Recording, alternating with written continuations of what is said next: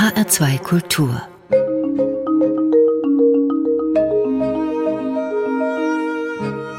Doppelkopf Willkommen im HR2 Doppelkopf mit Ursula May.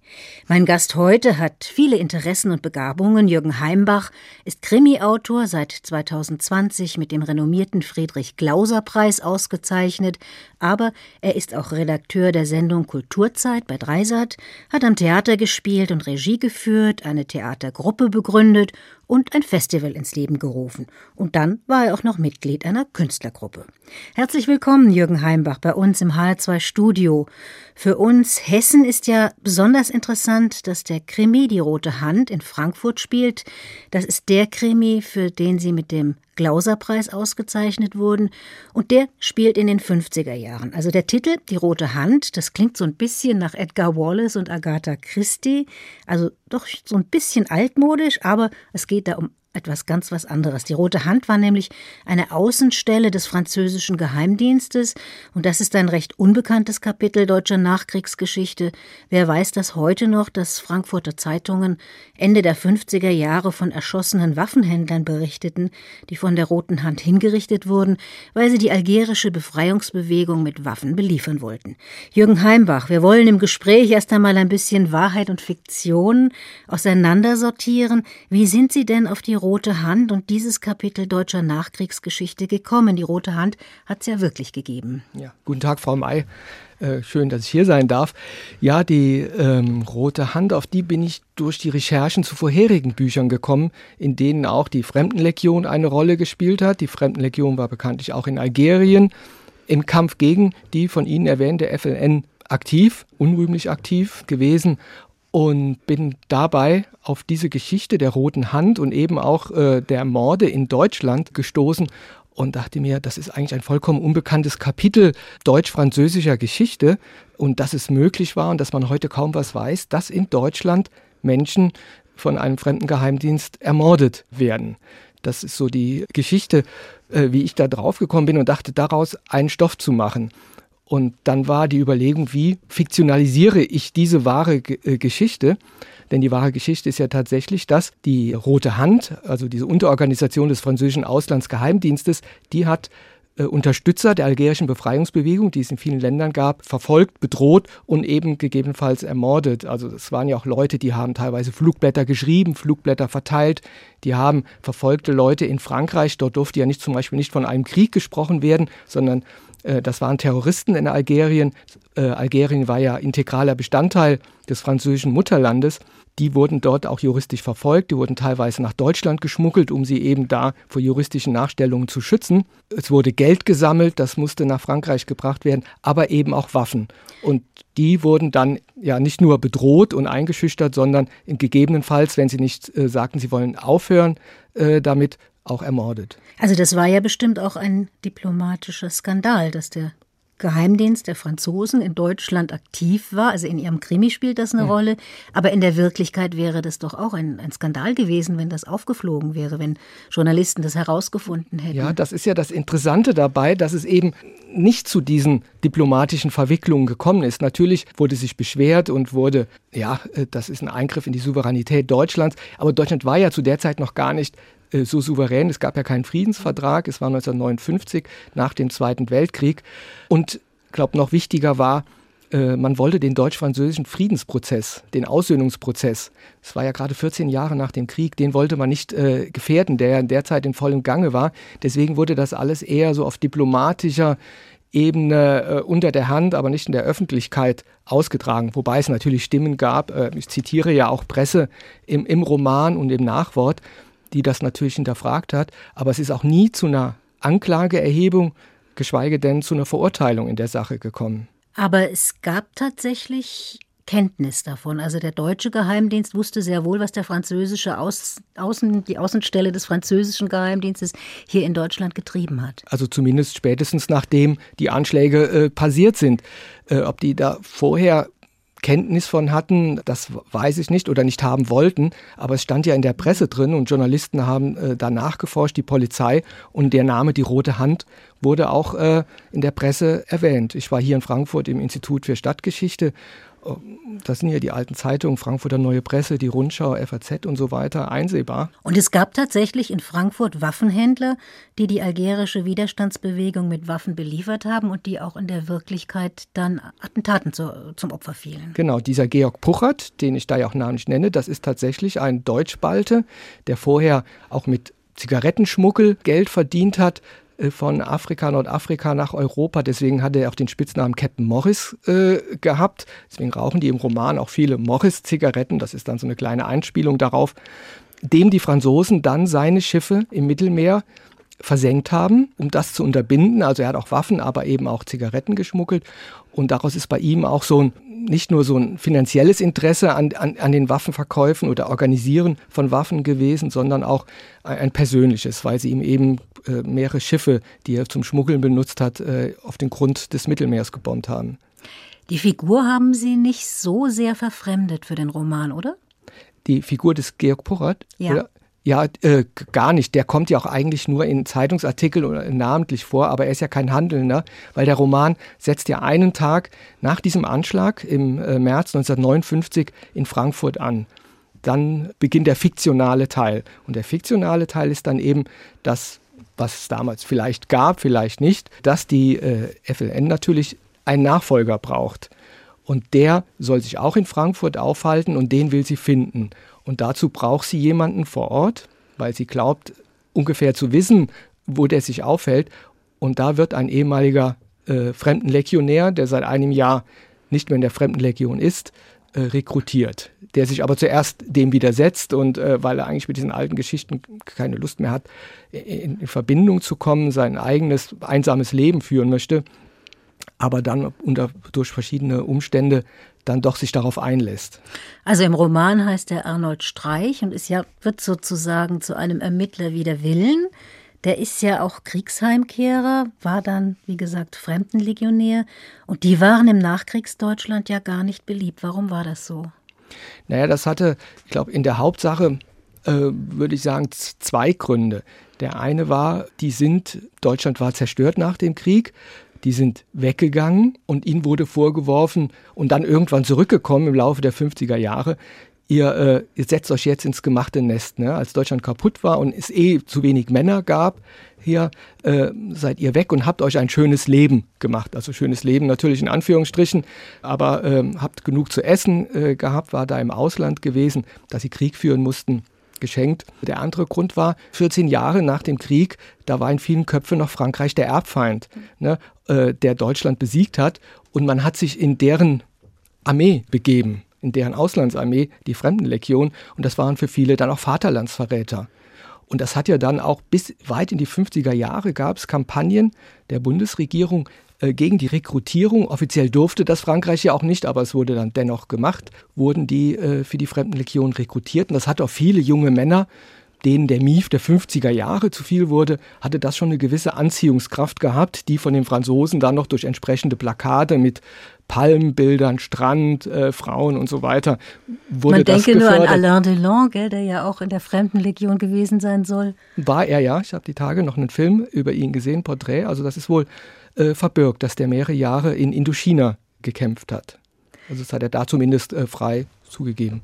Wie präsent waren denn Fremdenlegionäre in Deutschland? Also ich habe das wirklich eher mit Frankreich verbunden. Dass es hier auch Fremdenlegionäre gab, war mir gar nicht so präsent, bis ich eben Ihren Roman gelesen habe. Ja sehr präsent. Also Deutschland hat mehrmals in der Geschichte der Legion, die ist ja äh, 1830 rum gegründet worden, haben die Deutschen das größte Kontingent gestellt. Das war, glaube ich, so Ende des 19. Jahrhunderts, so im, im äh, nach, nach dem Deutsch-Französischen Krieg, auch in der Zeit, also als Deutschland sehr prosperierte, viele äh, sind dorthin dann äh, nach dem Ersten Weltkrieg in den 20er Jahren und eben nach dem Zweiten Weltkrieg. Und eben aus diesen Gründen und äh, viele waren eben fasziniert, ein anderes Leben äh, führen zu können. Es war natürlich auch so ein, äh, eine Möglichkeit für Leute, die irgendwie kriminell geworden waren oder irgendwie ihr Zuhause verlassen wollten, da einfach eine neue Heimat zu finden. Ja. Wobei man da auch schauen muss, es ist ganz interessant, diese Mythen, die um die Fremdenlegion ranken, dass da Schwerverbrecher oder auch viele Nazis untergekommen sind, das hat sich bei meinen Recherchen zu dem Roman nicht so bestätigt. Es waren eher Kleinkriminelle, die das Anonymat äh, nutzen konnten. Also man konnte ja unter falschem Namen in die Fremdenlegion eintreten. Es waren eher Männer, die ihren Verpflichtungen als Vater, nämlich Unterhalt zu zahlen, äh, nicht nachkommen wollten. Das waren viele und eben Abenteurer oder junge Männer, die einfach, wie ich eben sagte, den spießigen Verhältnissen im Deutschland der 50er Jahre entkommen wollten. Das ist nicht das erste Mal, dass Sie einen Fremdenlegionär in einem Roman vorkommen lassen. Was reizt Sie an dieser Figur? Na, also es ist ähm, ja so, so ein bisschen außer dem Gesetz stehend, äh, äh schlecht beleumdet. Also ich, man kennt das ja auch, wenn es früher, zumindest als Jugendlicher, wenn es dann hieß, da hinten, der soll mal in der Fremdenlegion gewesen sein, da war sofort, oh Gott, muss man vorsichtig sein, das ist ein brutaler Mensch, das ist ein, so ein Einzelgänger. Also ich glaube, da ist so ein äh, äh mythisches Bild auch um die aufgebaut worden. Und ich glaube, das ist, ist das eine. Das andere ist das natürlich, dass jemand freiwillig sagt, ich gehe in den Krieg. Als, Im Grunde ist er ja ein moderner Söldner. Das ja, und er lernt halt und perfektioniert das Handwerk des Tötens auch in diesem Job. Ja, und das wird ja auch hier, und das hat mich jetzt an der Figur Arnold Streich natürlich gereizt, weil es ja ein sehr ambivalenter Charakter im Buch ist. Es ist ja keine im Grunde überhaupt nicht positiv besetzte Figur. Also es wird ja auch thematisiert, dass er getötet hat, dass er sehr brutal getötet hat, dass er an Folterungen äh, teilgenommen hat. Aber er ist halt auch ein Mensch, ein, äh, der sich ja in gewisser Weise auch im Buch nicht distanziert davon, aber naja, schon vielleicht so, so, so ein Rest, soll ich sagen, äh, Menschlichkeit in sich äh, entdeckt, als er dann im Verlauf des Romans dieses kleine Mädchen, das auch in Gefahr kommt, schützen will oder sich auch eben nicht mehr auf dieses Geschäft einlassen will zunächst und dann aber, weil er Schulden hat, weil an seine Ehre appelliert wird, sich doch darauf einlässt und ihm dann doch alles merkt, er wird aber ausgenutzt, was in Kriegen ja letztlich immer mit Soldaten, mit jungen Menschen passiert. Naja, und diese Utopie, die auch in dem Buch für Arnold Streich sich entwickelt, dann doch vielleicht in einem Häuschen am Meer mit Frau und Kind zu wohnen, das passt natürlich auch gar nicht zu so einer Figur, ohne da jetzt irgendwas vorwegnehmen zu wollen. Deswegen ist das Ende auch so, wie es äh, dürfte nicht anders sein, ja. Sie setzen in dem Krimi auch ein deutliches Denkmal für Edith Piaf und das Chanson Mon Légionnaire. Das ist auch ein Lied, das Arnold Streich in dem Roman immer wieder, immer wieder hört, immer wieder spielt auf einem alten Plattenspieler. Wir hören da mal kurz hinein.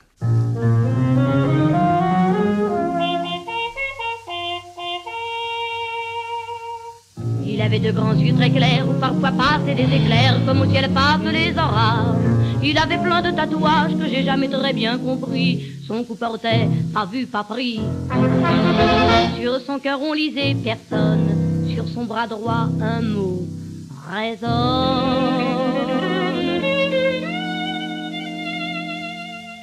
Je sais pas son nom, je ne sais rien de lui. Il m'a aimé toute la nuit, mon légionnaire et me laissant à mon dessin, il est parti dans le matin plein de lumière. Il était mince, il était beau, il sentait bon le sable chaud. Mon légionnaire, y avait du soleil sur son front qui mettait dans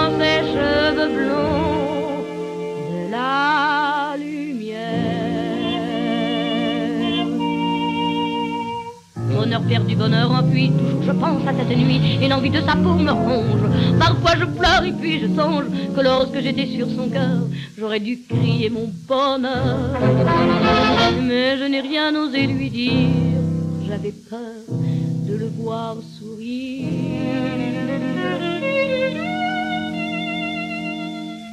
Je sais pas son nom, je ne sais rien de lui. Il m'a aimé toute la nuit légionnaire. Et me laissant à mon destin, il est parti dans le matin était mince, il était beau, il sentait bon le sable chaud. Mon légionnaire. Il y avait du soleil sur qui mettait dans ses cheveux blonds de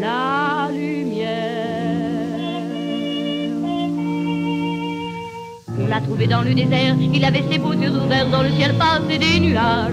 Il a montré ses tatouages en souriant, puis il a dit, montrant son cou, un pas vu, pas pris. Montrant son cœur ici, personne n'y savait pas. Je lui pardonne.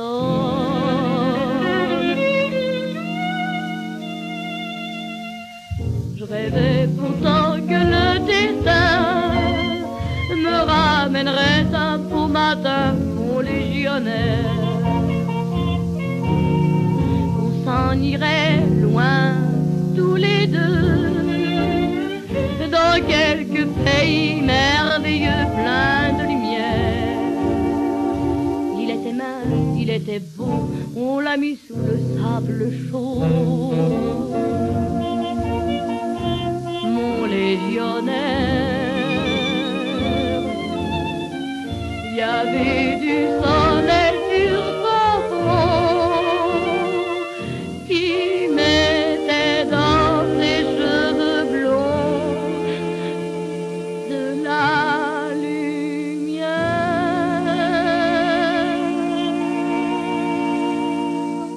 Edith Piaf hat hier gesungen von der unglaublichen Attraktion eines Mannes, mit dem sie die Nacht verbracht hat und dass der keiner für die Zukunft ist, das ist auch klar. Das trifft den Mythos vom Fremdenlegionär ziemlich gut, Jürgen Heimbach im HR2 Doppelkopf. Wir sprechen gerade über den Krimi Die rote Hand von Jürgen Heimbach und da ist das Chanson von Edith Piaf geradezu leitmotivisch. Jürgen Heimbach, was verbinden Sie damit und warum spielt das in diesem Krimi eine so große Rolle?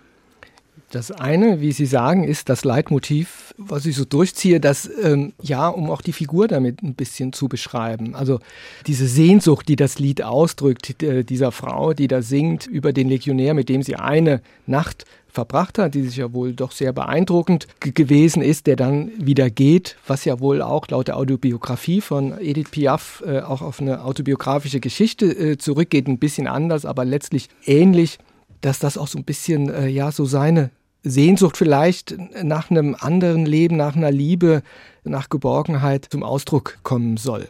Die wird ja dann auch im Laufe äh, der Geschichte zerstört, diese Platte. Also da wird auch was von ihm zerstört, also als sie während eines Kampfes und er dann eigentlich zum letzten Mal in seiner Wohnung, in dieser schäbigen Wohnung in Frankfurt ist, wird da auch was von ihm äh, mit zerstört. Also den Fremdenlegionär als irgendwie Identifikationsfigur, als attraktiven Mann, das ist die eine Seite. Die andere Seite ist, dass diese Figur ja aus dem Zweiten Weltkrieg kam, Arnold Streich. Und das ist ein Thema, was auch in anderen Büchern von Ihnen oft vorkommt. Also im nächsten Krimi, nach dem ausgezeichneten, also der nächste heißt Die Vorboten, da gibt es auch ähnlich verlorene Figuren, die diesmal Kriegsheimkehrer aus dem Ersten Weltkrieg sind. Also Arnold Streich ist eben auch ein Kriegsheimkehrer, der erstmal nicht Fuß fassen kann in der neuen Bundesrepublik. Was interessiert Sie an diesen Figuren, an diesem Thema, also dass Menschen durch den Krieg geprägt wurden, aber sich dann nicht mehr zurechtfinden in der Welt, in die sie zurückkehren? Also ich glaube, das ist äh, zum einen eine Realität, also gerade, ich glaube, viele, also überhaupt, wenn man aus einem Krieg kommt, ich kann mir nicht vorstellen, dass ein Mensch, also Männer natürlich, die direkt an Kampfhandlungen, meistens sind es Männer, daran teilgenommen haben, aber auch Frauen, die den natürlich indirekt erleben, ohne eine äh, psychische Deformation aus einem Krieg zurückkommen. Man muss ja nur, also wo wir es ja ganz extrem mitbekommen haben, noch nach dem Vietnamkrieg, wie viele Veteranen da drogenabhängig waren, mit Gewalt überhaupt nicht mehr umgehen konnten. Man kennt die Geschichten, äh, das wird ja hier auch in dem Kapitel zum Beispiel mit der Gilla thematisiert, die Männer Strandgut des Krieges, die auch nicht mehr zurechtkommen, wo Familien zerbrechen, wo sich die Familie freut, der Mann kommt zurück aus der Gefangenschaft und merkt, das ist ein vollkommen anderer Mensch als der, den sie vor dem Krieg äh, kannten. Ich glaube, das ist schon weit verbreitet und vielleicht ist der Soldat oder der, der Fremdenlegionär nochmal eine besondere Figur, weil der ja sich freiwillig meistens entschieden hat, das zu tun. Und dann interessiert mich eben dieser Blick dieses Menschen auf die Gesellschaft, in die er kommt, in die er dann nicht Fuß fassen kann oder vielleicht auch gar nicht Fuß fassen will, weil er merkt, dieses Leben kann ich gar nicht mehr führen. Das ist mir so fremd, das ist so, so weit weg von mir. Ich würde auch wahrscheinlich nur scheitern da drin, dass das äh, so ein Grund ist. Und in dem neuen Roman Vorboten ist es ja auch so, dass ein junger Mann, äh, noch wesentlich jünger als Arnold Streich, der ja um die 40 ist im Buch, äh, in dem äh, neuen Buch, der, der Wieland Goeth ist 26. Äh, der ist als, als junger Mann quasi aus seinem Dorf weggegangen. Keiner weiß genau, was er gemacht hat. Sie vermuten alle, dass er im Krieg war und eben dort, wie sein Bruder gekämpft hat. Der Bruder ist dann schwer verletzt, ein sogenannter Kriegszitterer, zurückgekommen. Und der eben jetzt dieses kleine Dorf, das spielt dann nicht in einer großen Stadt wie die Rote Hand, sondern in einem kleinen, sehr kleinen, abgelegenen Dorf, auf die Verhältnisse dort was der Krieg dort mit den Menschen gemacht hat, wie andere Menschen auch wieder diese Situation ausnutzen wollen, äh, wie er das äh, von außen beobachtet. Interessant finde ich, dass Sie das äh, als Kriegsdienstverweigerer so sehr interessiert, diese Spätfolgen von Kriegsheimkehrern. Man kann das ja bis in die Gegenwart ziehen. Also die Soldaten, die in Afghanistan gekämpft haben, haben auch mit schweren psychischen Problemen zu kämpfen und mit körperlichen auch. Also warum als Kriegsdienstverweigerer diese Faszination für dieses Thema? Vielleicht genau deshalb. Also, mhm. äh, dass ich eben aus diesen Gründen und was ich eben sagte mit den äh, psychischen Deformationen, die man ja heute unter diesen posttraumatischen Belastungsstörungen auch, auch benennt, was ja früher wurden die Leute ja äh, versteckt oder es wurde ja auch im Ersten Weltkrieg, diese Kriegszitterer, das wurde ja auf Simulation unterstellt, dass, da, dass das überhaupt nicht stimmen würde, dass die irgendwas haben. Also genau das, was macht das mit den Menschen? Ne? Äh, also was ist das Schlimme an Krieg? Ne? Also wie deformiert äh, der Menschen und deren Verhältnis untereinander? Wie im HR2 Doppelkopf üblich haben Sie Jürgen Heimbach Musik auch mitgebracht. Und zwar ein Stück vom Country-Sänger Towns van Zandt, Pancho und Lefty. Ein Lied über zwei Banditen. Warum fiel die Wahl darauf? Also einmal, weil es ein ganz tolles Lied ist, weil ich ein Riesenfan von Towns van Zandt bin und wollte da unbedingt eins von mitbringen. Dann habe ich überlegt, welches und dachte, na, das zum einen ist das relativ bekannt, eingängig, es gibt, aber drückt trotzdem seine Melancholie aus, die er in vielen Liedern hat, auch in Liebesliedern, äh, die er gesungen hat. Also ich finde, dass bei ihm ist das irre. Die, die sind oft sehr, naja, nicht so nah am schmalzigen und trotzdem authentisch oder äh, die haben was, also was mich sehr berührt. Und hier war es dann eben natürlich, das passt auch ein bisschen wieder zum Buch, diese Geschichte eben von diesen zwei Banditen. Der eine, der dann umkommt und der andere, äh, der das überlebt und dann aber schäbig da am Schluss, das ist ja die Schlusspointe, lebt und sieht, wie das Leben des anderen, der äh, umgekommen ist, dabei mystifiziert wird. Ne? Und äh, man dann Geschichten über den erzählt. Also der lebt weiter in den Köpfen der Menschen. Wir hören jetzt mal.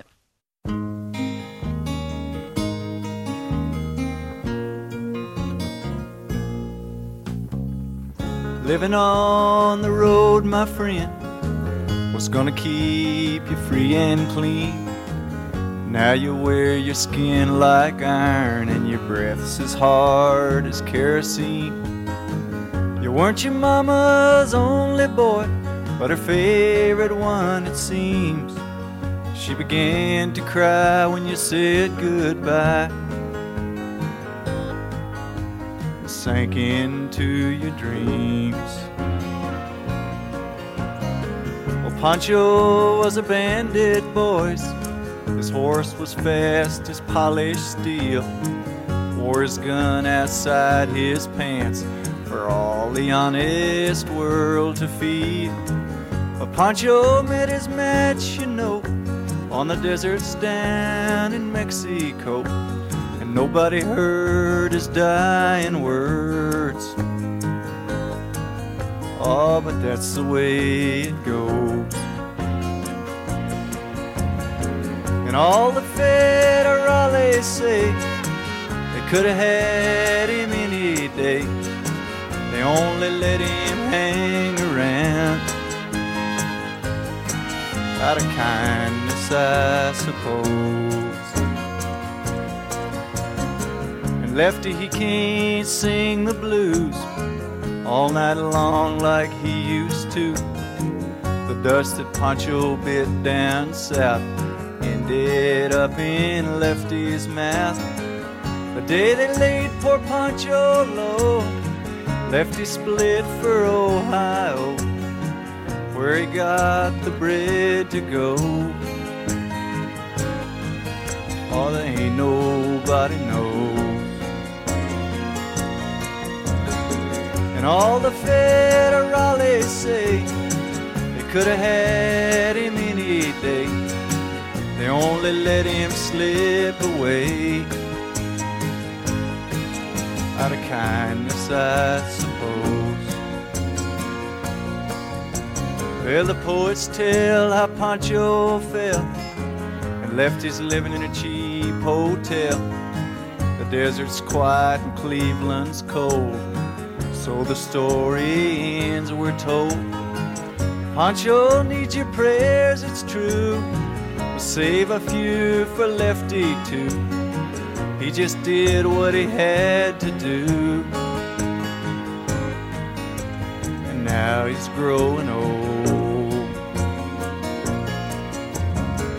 Few gray federales say they could have had him any day. They only let him go so wrong. Out of kindness, I suppose. A few gray federales say they could have had him any day. They only let him go so wrong. Out of kindness, I suppose. Towns von Zandt mit dem Titel Pancho und Lefty. Sie hören den HR2 Doppelkopf mit Ursula May am Mikrofon und Jürgen Heimbach als Gast. Er ist Krimi-Autor, Regisseur und Redakteur und sein mit dem Friedrich-Glauser-Preis ausgezeichneter Roman Die Rote Hand spielt in Frankfurt in den 50er Jahren. Als Leser findet man sich da sehr gut wieder in der Atmosphäre der 50er, zumindest so, wie wir uns das heute vorstellen. Jürgen Heimbach, wie gehen Sie denn da vor? Also es gibt zum Beispiel in der Roten Hand in Ihrem Krimi viele Orte, die für Frankfurt wichtig sind, die es zum Teil nicht mehr gibt. Die Ruine der Oper zum Beispiel, auch die Pferderennbahn, auf der heute ein Trainingszentrum für den Deutschen Fußballbund entsteht. Sicher auch das Gelände mit den vielen Garagen, auf dem dieses Attentat in Ihrem Krimi stattfindet. Wie kommen Sie auf diese Orte und wie recherchieren Sie da? In dem Fall die Rote Hand war ja klar, der muss in Frankfurt spielen, weil das Attentat dort passiert ist. Das war mir wichtig. Das war große, wichtige Stadt zu der Zeit. Und dann entwickle ich die Geschichte und suche Orte und äh, gucke natürlich auch ein bisschen, was sind signifikante Orte äh, dieser Stadt oder welche erzählen ein bisschen Geschichte dieser Stadt. Und das ist in dem Fall halt die alte Oper, die zu der Zeit noch äh, zerstört war, die dann erst äh, viele Jahre später wieder aufgebaut worden ist, aber halt doch für viele Frankfurter ganz wichtig war. Und es gab sie war ja, ja auch sehr lange als Ruine hier präsent in ja. der Stadt. Und es gab, glaube ich, sogar ja auch Überlegungen, sie ganz platt zu machen, ne? also äh, sie gar nicht wieder aufzubauen. Also das und äh, die Pferderennbahn natürlich, das passte schön, äh, um die Figur Arnold Streich zu konturieren, eben die Pferdewetten. Ne? Das ist so eine Leidenschaft von ihm, wird ja auch ein bisschen hergeleitet, woher das kommt, aus einer äh, Begebenheit, die am Anfang des Zweiten Weltkrieges passiert, als er verletzt wurde und äh, in einem äh, Sanatorium war in der Nähe von Berlin und dort auf einer Rennbahn gewesen ist. Dort wurde seine Leidenschaft geweckt, die jetzt weitergeführt ihn zu größeren äh, Schulden bringt, die wiederum dafür sorgen, dass er letztlich sich doch in die Hand der roten Hand begeben muss, wegen eben, äh, weil er sich erhofft, durch das Geld, was er da bekommt, sein, seine Schulden begleichen zu können, weil er eben nicht nur Ärger mit der roten Hand hat oder den Agenten der roten Hand, sondern eben auch mit einem Geldverleiher, von dem er sich äh, Geld besorgt hat. Dass Sie eine gewisse Faszination für Geschichte haben, haben wir, glaube ich, schon gemerkt ja. im Laufe des Gesprächs. Das sind aber auch immer unterschiedliche Zeiten. Also die 50er, die kommen relativ häufig vor in Ihren Büchern, also auch in einer Serie um den Kommissar Paul Koch. Das spielt auch in den 50ern, aber dann das neue Buch spielt eben nach dem Ersten Weltkrieg. Ja, warum interessieren Sie sich so für Geschichte und nicht vielleicht für die Realität, für die Gegenwart? Ja, die Vergangenheit erzählt auch viel übers Heute. Ne? Also wir hatten es eben schon, äh, diese Kriege mit den Soldaten, die äh, gestört zurückkommen, auch seelisch verletzt zurückkommen, die sind doch heute noch da. Also ich glaube, dass äh, auch was Heutiges ist in diesen Geschichten drin.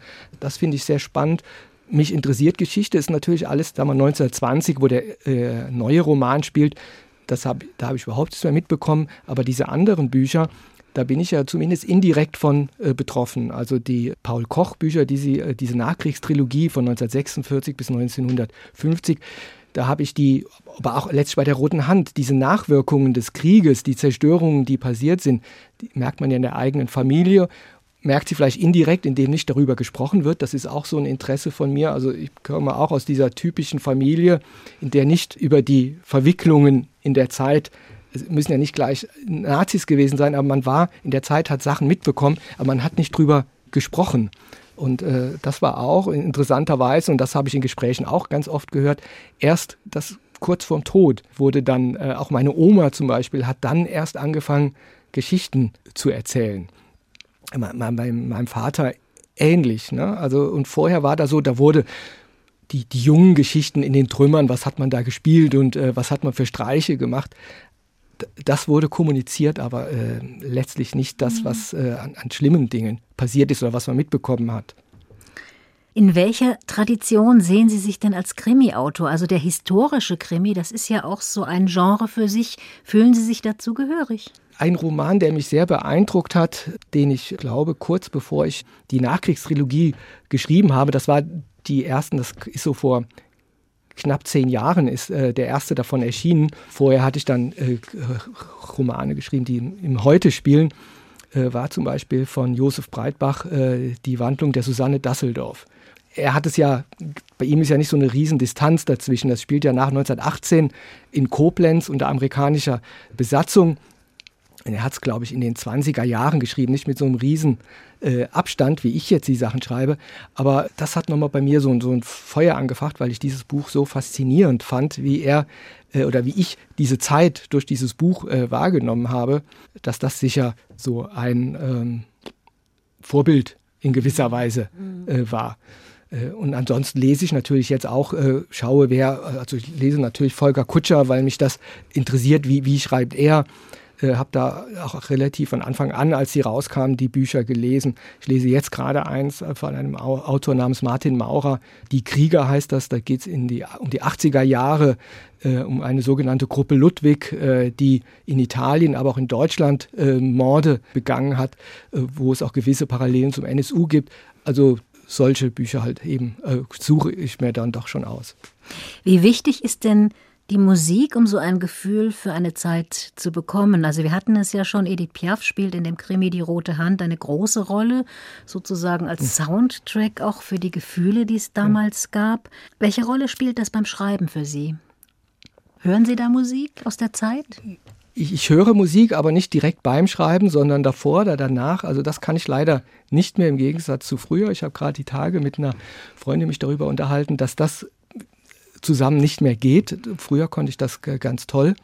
Aber es ist ganz wichtig und Musik spielt ja in allen Büchern auch eine Rolle. In der Nachkriegstrilogie ist es der Jazz der Nachkriegszeit. Da bekommt mein Protagonist ein altes Grammophon geschenkt und bekommt Platten, sogenannte Wheat Discs. Das sind Platten, die die Amerikaner für die Auslandstruppen hergestellt haben. Da haben die amerikanischen Künstler auf die Tantiemen verzichtet. Das war ihr Beitrag zum, zum Krieg. Uns wurde ihnen versprochen, diese Platten werden nach dem Krieg zerstört.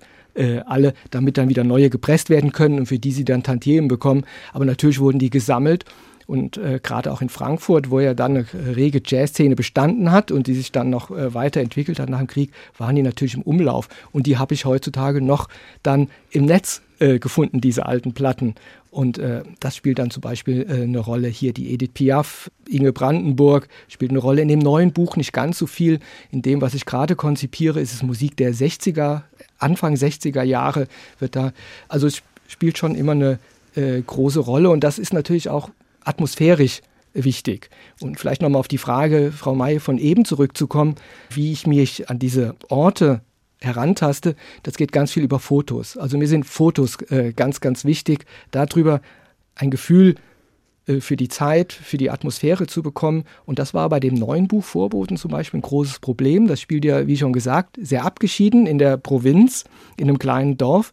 Und 1920 wurde da nicht einfach so, wie auch schon in den 50er Jahren vielleicht drauf los fotografiert, weil es einfach diese kleinen handlichen Fotoapparate noch nicht gab. Das heißt, äh, es war alles sehr viel aufwendiger und dann äh, gibt es vielleicht diese berühmten Porträts, Fotos aus der Zeit, aber einfach so Straßenszenen gab es nicht. Und wenn, dann war das vielleicht in der Stadt, aber nicht in so einem kleinen Dorf. Und da habe ich lange, lange recherchieren müssen, um doch auf ein paar Bilder zu stoßen, die mir erzählen, wie sah es in so einem Dorf aus? Wie waren die Menschen gekleidet? Was für eine Atmosphäre hat dort geherrscht? Sie haben Inge Brandenburg erwähnt. Also es gibt in der Roten Hand eine Begegnung mit der Sängerin Inge Brandenburg. Für Jazzkenner ist das, denke ich, doch ein bekannterer Name. Also sie galt jedenfalls damals als die beste deutsche Jazzsängerin der 60er Jahre, hatte ihren Durchbruch auch auf dem Frankfurter Jazzfestival 1958. Und da hören wir mal den Titel, den sie auch in dem Krimi singt, nämlich Loverman von Inge Brandenburg.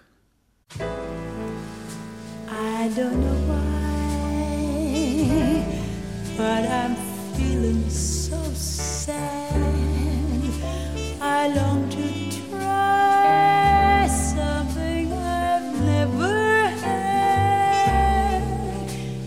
Never had no loving, never had no kissing. Love a man, where can you be? The night is cold, and I'm so all alone. I'd give my soul just to call you mine. Got a moon above me, but no one to love me.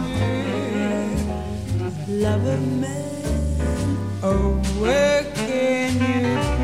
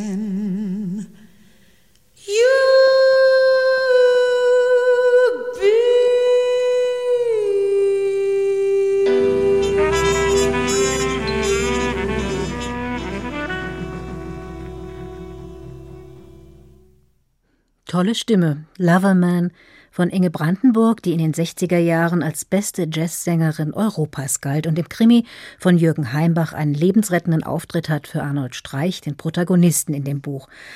Jürgen Heimbach im HR2 Doppelkopf. Sie wurden ja mit dem Friedrich-Glauser-Preis für diesen Krimi ausgezeichnet. Was bedeutet Ihnen das? Äh, Sehr viel, weil es eine Anerkennung ist. Das Buch hatte auch eine etwas holprige Entstehungsgeschichte beziehungsweise Veröffentlichungsgeschichte. Das hat mich dann natürlich umso mehr gefreut, dass es dann mit diesem Preis ausgezeichnet wurde. Und es ist einfach so, und das kann man gut oder schlecht finden, dass solche Preise ganz wichtig sind um äh, mich als Schriftsteller und das Buch als Buch äh, bekannt zu machen und äh, eine größere Öffentlichkeit zu finden, weil einfach, das habe ich gemerkt danach, es wurde viel breiter rezipiert und wahrgenommen in der, in der Presse. Corona-bedingt sind ja die Feiern etwas dürr ausgefallen, leider. Also ich kann mich daran erinnern, einen Facebook-Eintrag von Ihnen gesehen zu haben. Da haben Sie so einen wunderschönen knallroten Anzug angehabt und mit Ihrer Frau gemeinsam angestoßen. Das war sicher auch schön, aber normalerweise ist das Feiern, die Freude über den Friedrich-Glauser-Preis üppiger, oder? Absolut. Das findet ja im Rahmen der Kriminale statt. Die Kriminale ist das jährliche Treffen des Syndikats. Im Syndikat sind ich glaube, fast 800 deutschsprachige Kriminalschriftstellerinnen und Schriftsteller vereinigt, die äh, verschiedene Aktivitäten machen, sich unterstützen, auch, auch rechtliche äh, Geschichten. Und auf der Kriminale wird sich dann ausgetauscht. Da finden Workshops statt, Lesungen.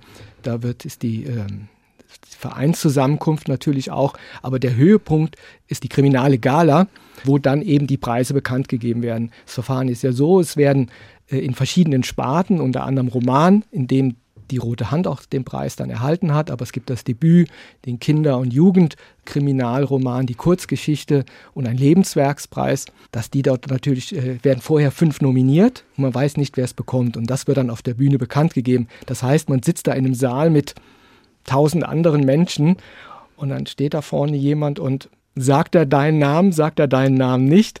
Und äh, ja, und das hat natürlich gefehlt. Das, das war, war sehr schade. Aber das hat der Freude über den Preis natürlich keinen Abbruch getan. Und es soll in diesem Jahr, wenn es dann stattfindet, es ist schon ein bisschen nach hinten geschoben worden. Also diese Kriminale findet immer in einer anderen Stadt statt. Das wäre in Hannover gewesen 2020. Dieses Jahr ist es in Iserlohn und äh, da sollen die Preisträger des letzten Jahres auch nochmal zumindest einen Applaus bekommen. Im Mittelpunkt stehen natürlich die neuen Preisträger für den Klauser 21, aber so ist es zumindest geplant. Na, wollen wir hoffen, dass es stattfindet ja. in diesem doch schwer zu kalkulierenden Corona-Jahr. Ja. Jürgen Heimbach im HR2 Doppelkopf, Sie sind ja außer als Krimi-Autor auch noch Redakteur für die Dreisatzsendung Kulturzeit. Wir kennen uns auch aus der gemeinsamen Arbeit dort. Also das ist ja schon ein gewaltiges Pensum, so ein Fulltime-Job und dann noch so viele Bücher. Wie kriegen Sie das hin? Durch einmal einfach die Lust und die Freude am, am Schreiben. Ich glaube, wenn man etwas gerne macht, äh, fällt es einem auch leichter. Dann ist es keine Arbeit im Sinne von, ich muss da jetzt und muss mich dazu zwingen, das zu tun. Dann ist es, glaube ich, eine gewisse Disziplin aufzubringen. Und ja, ich mache zum Beispiel stark am Wochenende oder im Urlaub, nehme mir äh, Zeit dafür. Ich glaube, ich bin auch natürlich jetzt in dem Thema drin, wenn man einmal in diesen historischen Zusammenhängen ist, erschließt sich vieles auch schneller habe natürlich meine Strategien beim Entwickeln von den Romanen entwickelt, was mir auch hilft. Lass mich auch nicht so schnell ins Boxhorn jagen, wenn es mal nicht klappt, wenn ich nicht weiterkomme. So, okay, jetzt muss ich eben auf einem anderen erprobten Weg daran gehen oder ich kann es dann auch mal zwei Wochen liegen lassen und sagen, jetzt dann mache ich halt nichts und äh, kann, bin, also unterhalte mich auch mit den äh, Schriftsteller, Kolleginnen und Kollegen und da hat ja jeder seine eigene Art auch zu schreiben. Ich bin jemand, der eher schnell dann runterschreibt, äh, absolut nicht veröffentlichungswürdig äh, und muss dann aber in vielen Durchgängen an dem Text arbeiten. Und das finde ich ist etwas, was man gut so peu à peu machen kann. Da kann ich mich auch abends mal sagen, komm, um neun setze ich mich nochmal für eine Stunde oder zwei an den Schreibtisch, nachdem, wenn ich mich dann ein bisschen von, dem, von der Arbeit im Büro erholt habe, das zu machen. Das mhm. geht beim Schreiben selbst, ist es schwieriger, da bin ich gern im Fluss. Also das, mhm. das Sie haben ja angefangen als Schauspieler und Regisseur, hatten auch eine eigene Theatergruppe. Hat Krimischreiben denn auch etwas mit Theater zu tun? Gibt es da sozusagen vielleicht eine Fortsetzung des Interesses mit anderen Mitteln? Ich glaube, es ist eher das Interesse am Ausdruck äh, bei mir, also mich künstlerisch zu betätigen. Da vielleicht ein bisschen ausholen. Ich habe eigentlich angefangen mit äh, als äh, Jugendlicher mit Fotografie, habe mich sehr mit Fotografie beschäftigt, und dann mit Film und bin schon sehr früh mit sowohl Super 8 als auch dann Anfang der 80er Jahre mit Video, was damals aufkam, in Berührung gekommen. Da gab es einige glückliche Umstände, dass ich Leute kennengelernt habe, die Zugang dazu hatten. Das teilweise aus Koblenz, wo ich äh, aufgewachsen bin, an der äh, Hochschule, glaube damals noch eine Fachhochschule, äh, das gelehrt haben schon als Medienpädagogik, da Kontakte hatte und Kurse machen konnte und Zugang zu den Geräten hatte. Und äh, das Schreiben kam dann eigentlich erst dazu. Und der Film war für mich eigentlich äh, das Medium seiner Zeit gewesen. Und als ich dann nach Mainz zum Studium gegangen bin, habe ich dann Leute gesucht, mit denen ich das dort weiterführen kann. Also ich arbeite auch sehr gern mit Menschen einfach zusammen in Gruppen. Und das hat sich nicht so richtig ergeben, aber es hat sich dann aus der Uni heraus, aus der Fachschaftsarbeit eben das Interesse Theater. Also zum einen waren in Mainz einige Professoren, die sich in der Germanistik mit Theater beschäftigt haben. Da war ein Zugang und eben da was mit Menschen zu machen. Und so hab, bin ich dann über die Uni mit dieser Gruppe erstmal damit in Berührung gekommen, habe erste Erfahrungen gesammelt, habe ja auch dann Regieassistenz am Mainzer Staatstheater gemacht. Und irgendwann haben wir mit ein paar Leuten gemerkt, wir wollen mehr. Ne, als, als, als diesem studentischen Kontext zu arbeiten und haben mit anderen Gruppen zusammen dann eine alte Lagerhalle gemietet, hatten Glück, Unterstützung bekommen äh, von Stadt, Land und äh, verschiedenen Fonds und haben da ein, äh, ja, diese alte Lagerhalle zu einem Theaterraum ausgearbeitet. Dark hieß die, kam von äh, Verein zur Unterstützung darstellender Künste, äh, Dark e.V.